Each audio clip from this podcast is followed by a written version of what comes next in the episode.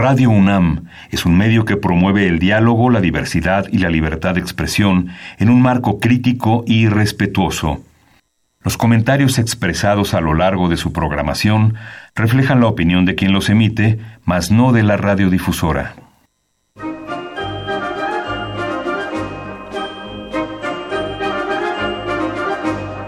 La Feria Internacional del Libro del Palacio de Minería y la Facultad de Ingeniería de la UNAM presentan La Feria de los Libros. Un acercamiento a la lectura.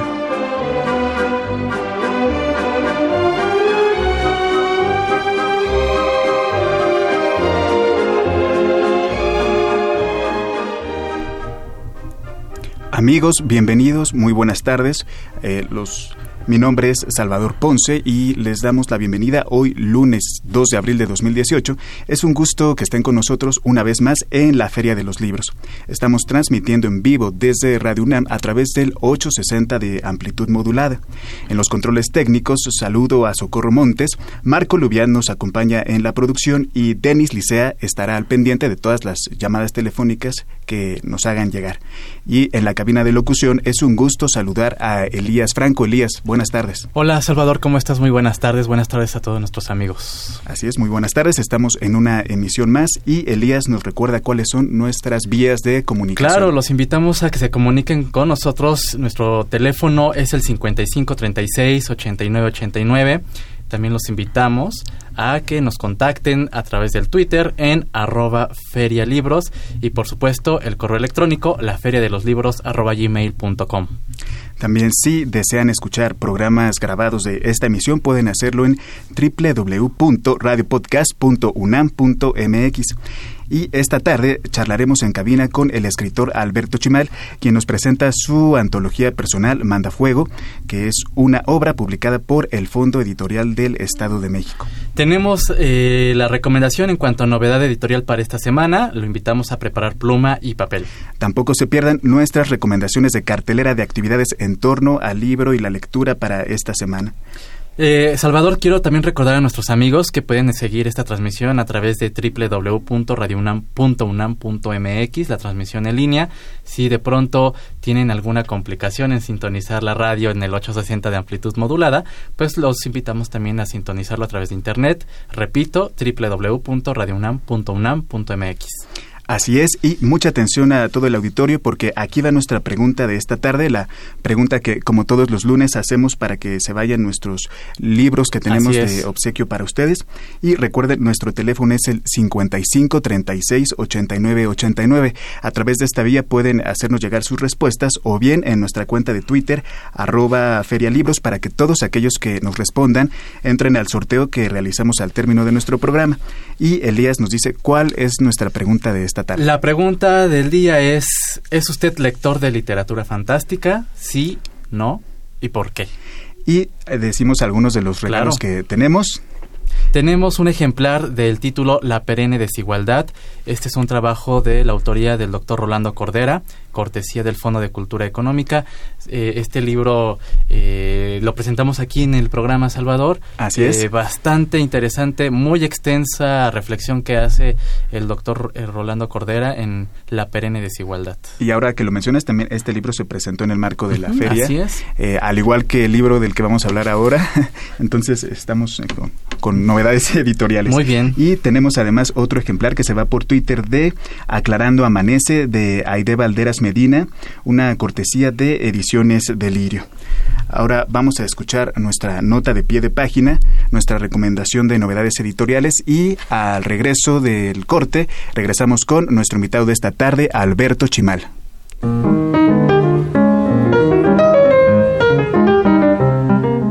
Notas de pie de página.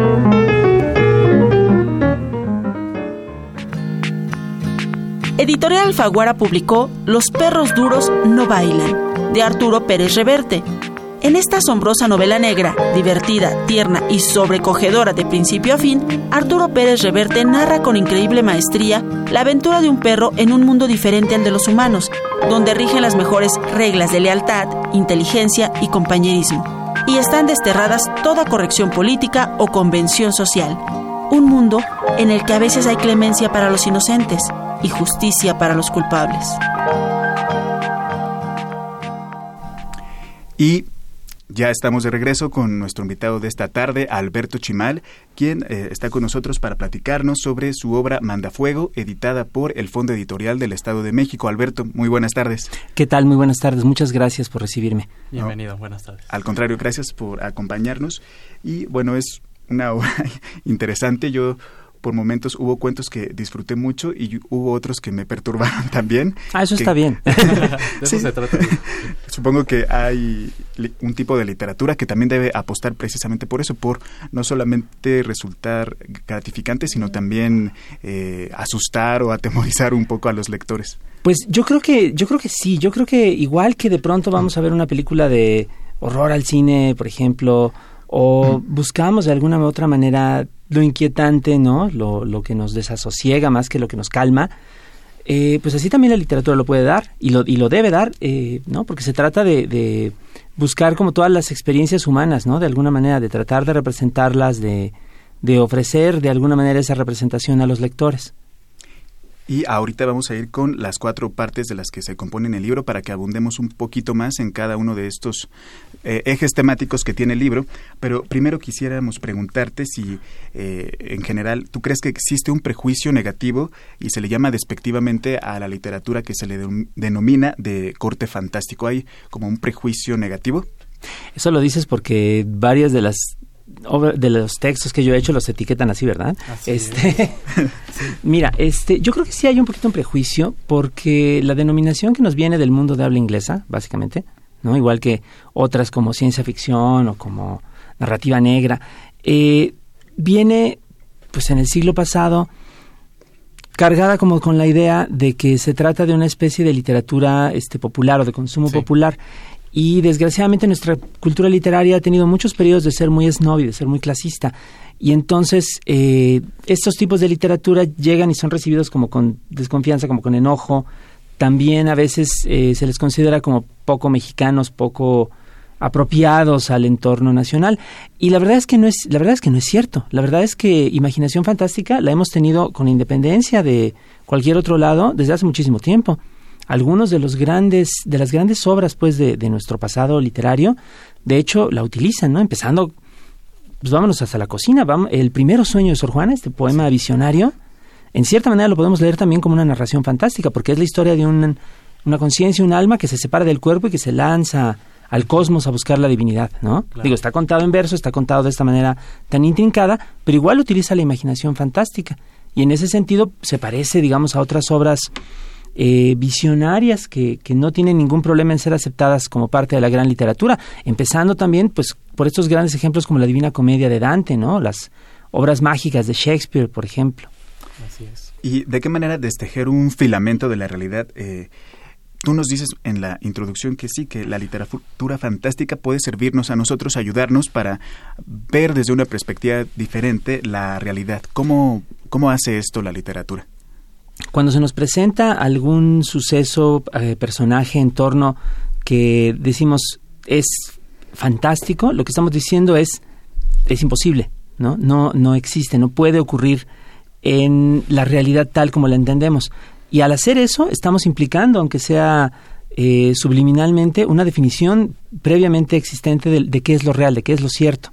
Si la hacemos consciente a la hora de que nos preguntamos qué es lo real, por qué esto entra o no en lo real, estamos ya eh, preguntándonos también por aquello en lo que creemos o aquello que aprendemos que es cierto.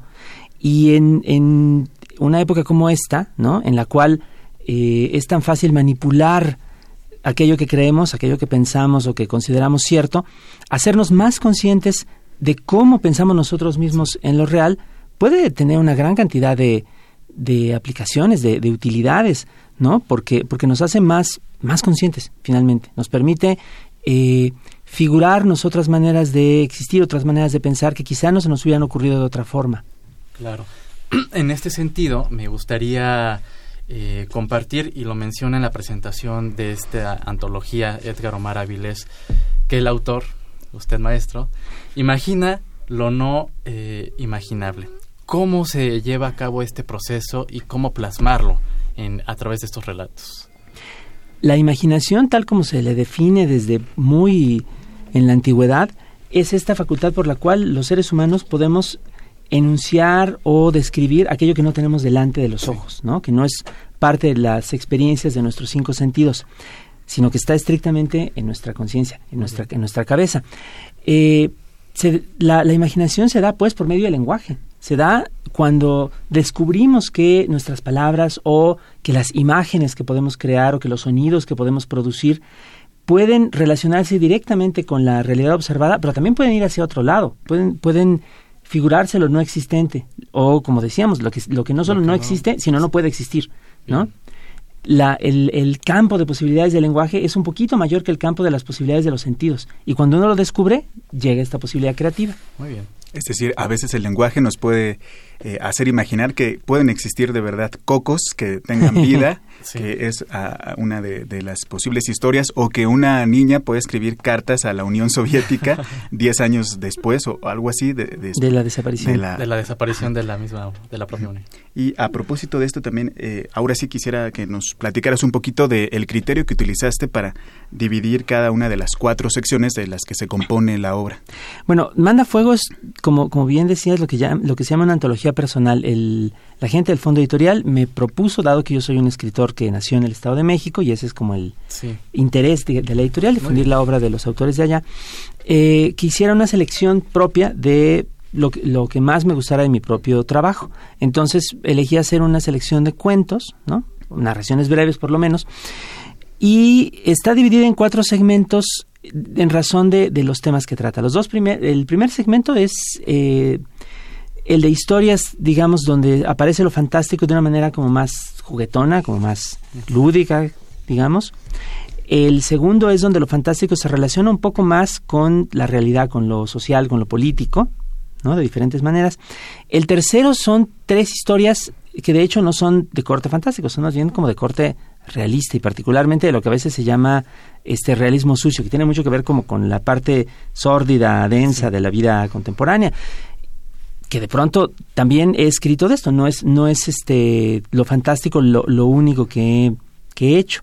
Y la última parte es, de hecho, un relato autobiográfico, un texto que se llama El Señor Perdurabo, que, que se escribió en 2010, que es eh, un relato de un tiempo en el que estaba yo enfermo y donde tenía que plantearme, o tuve que plantearme muchas cosas respecto de mi, ya no digamos de mi trabajo, de mi existencia, ¿no?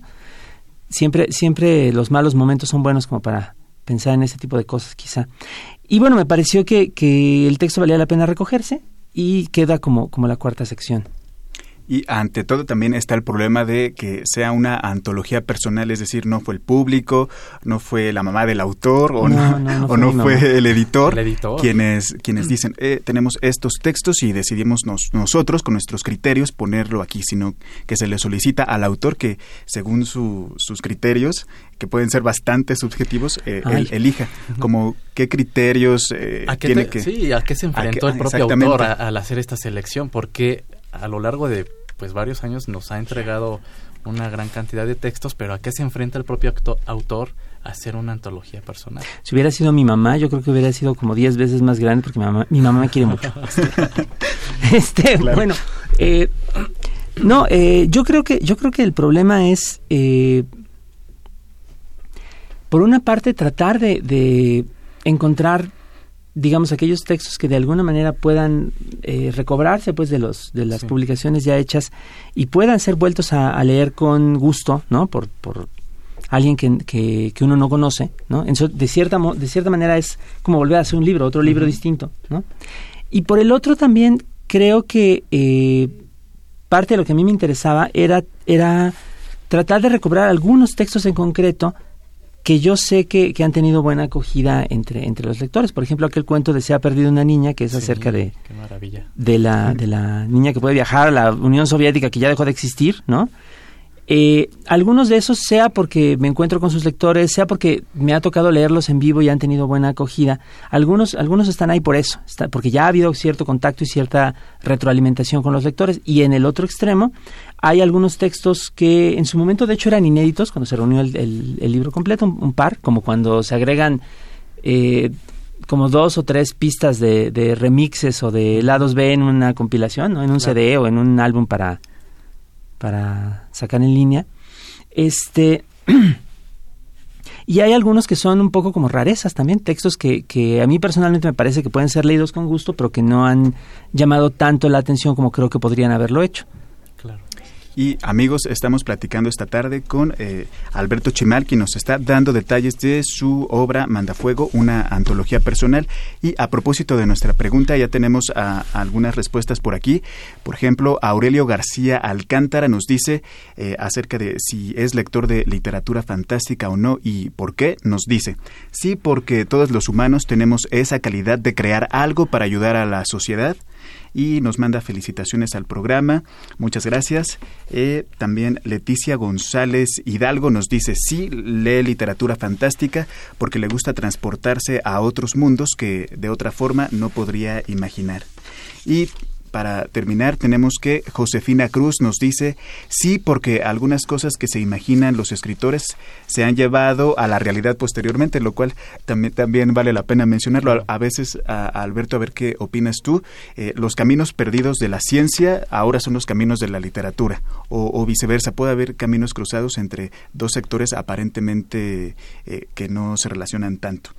Y Josefina también nos manda saludos al programa, muchas gracias. Y esos son algunos de, los de los comentarios que tenemos. Josefina Cruz nos dice que se refiere concretamente a la Guerra de los Mundos y al viaje al centro de la Tierra.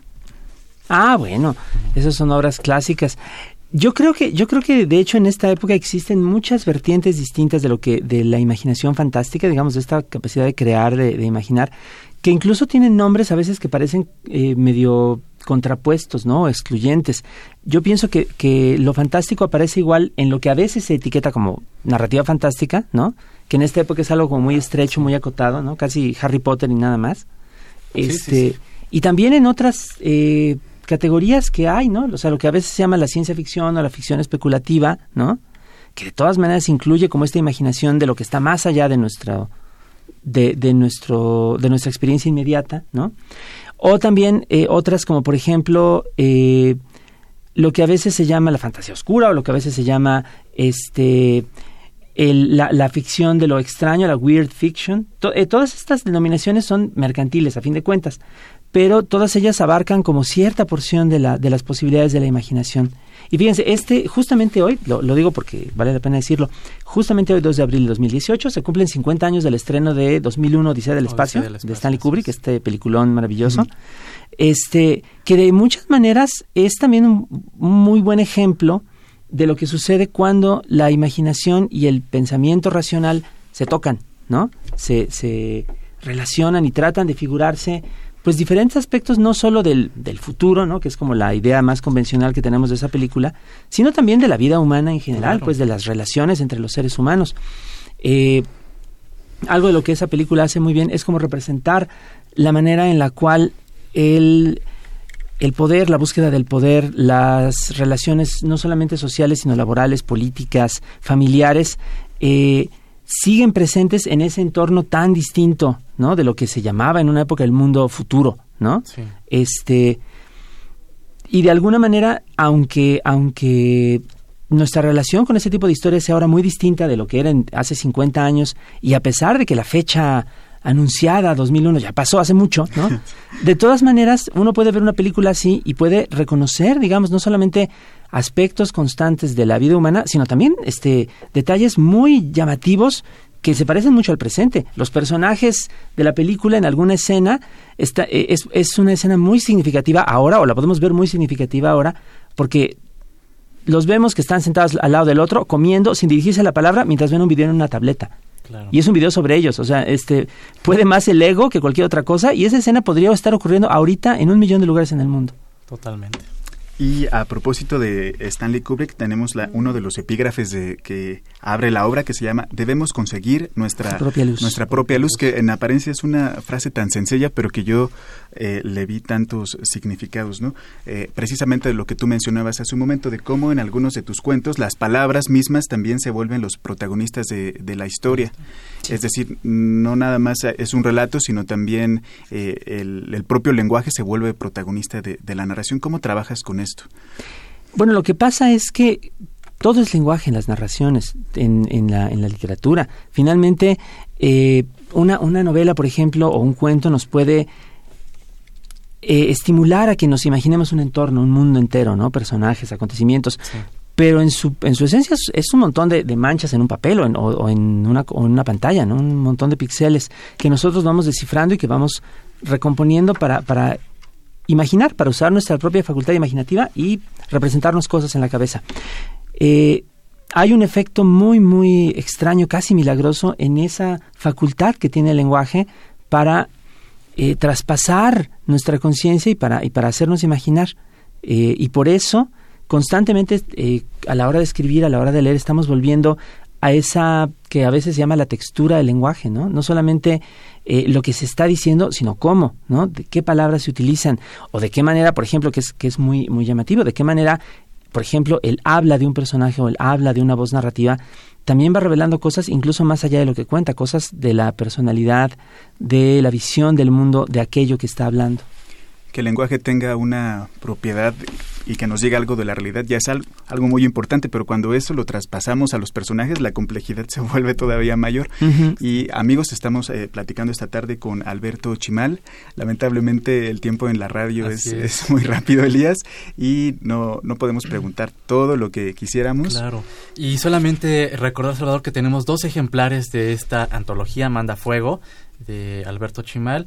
Una eh, eh, que se vaya por teléfono al 55 36 89 89 y la otra por Twitter, ¿está correcto? ¿Por Twitter? Sí, la otra se va por Twitter. Y ya nada más para terminar, Alberto, muchas gracias por acompañarnos esta tarde y ojalá nos puedas decir dónde pueden conseguir el ejemplar de Mandafuego, todos aquellos que nos escuchan y eh, pues les resultó interesante lo que nos comentaste.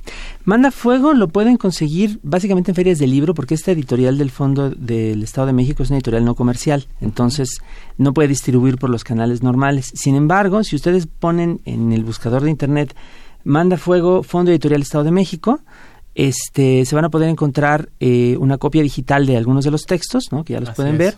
También en un canal que yo tengo en SoundCloud este, están eh, grabaciones de varios de los, de los textos, pues en, que se pueden escuchar, ¿no? Eh, ¿no? aparte de leer.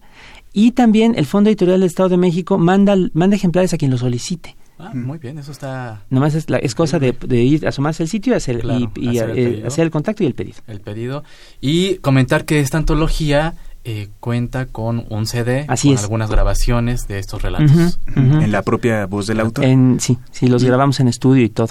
Alberto, muchas gracias por estar con nosotros. Al contrario, muchas gracias a ustedes. Muchas gracias. Elías, ya nos tenemos que ir. así es, muchas gracias, gracias a, a todos. Mi nombre es Elías Franco. Bueno, agradecemos a Leslie Terrones la elaboración del guion y la coordinación de invitados, a Marco Lubián en la producción y en las redes sociales, a Silvia Cruz la voz en las novedades editoriales y la cartelera. A Denis Licea le agradecemos por su atención en los teléfonos y en los controles técnicos. Agradecemos al señor Humberto Sánchez Castrejón. Mi nombre es Salvador Ponce y recuerde que la próxima semana tiene una cita con nosotros aquí en la Feria de los Libros. Mientras tanto, recuerde que leer es estar vivo.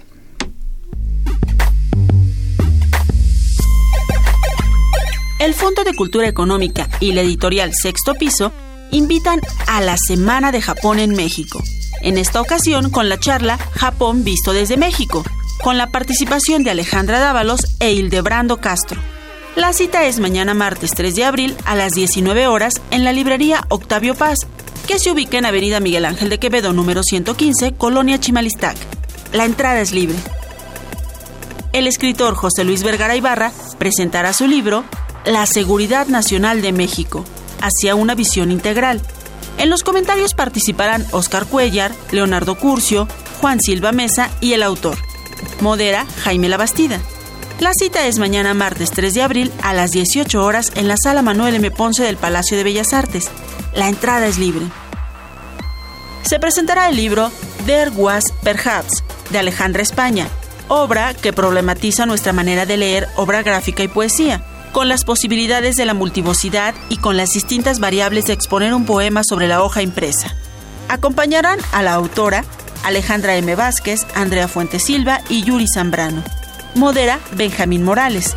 La cita es el próximo miércoles 4 de abril a las 19 horas en la sala Adamo Boari del Palacio de Bellas Artes. La entrada es libre se presentará el libro Ausencias y Espejismos, Francofonía Literaria. Compiladora Laura López Morales. Comentarán el libro Rosa Beltrán, Mauricio Carrera, Laura López Morales y Juan Carlos Rodríguez. La cita es el próximo jueves 5 de abril a las 19 horas en la librería Rosario Castellanos del Fondo de Cultura Económica. Centro Cultural Bella Época, que se ubica en Tamaulipas número 202, esquina Benjamín Gil, Colonia Hipódromo Condesa. La entrada es libre.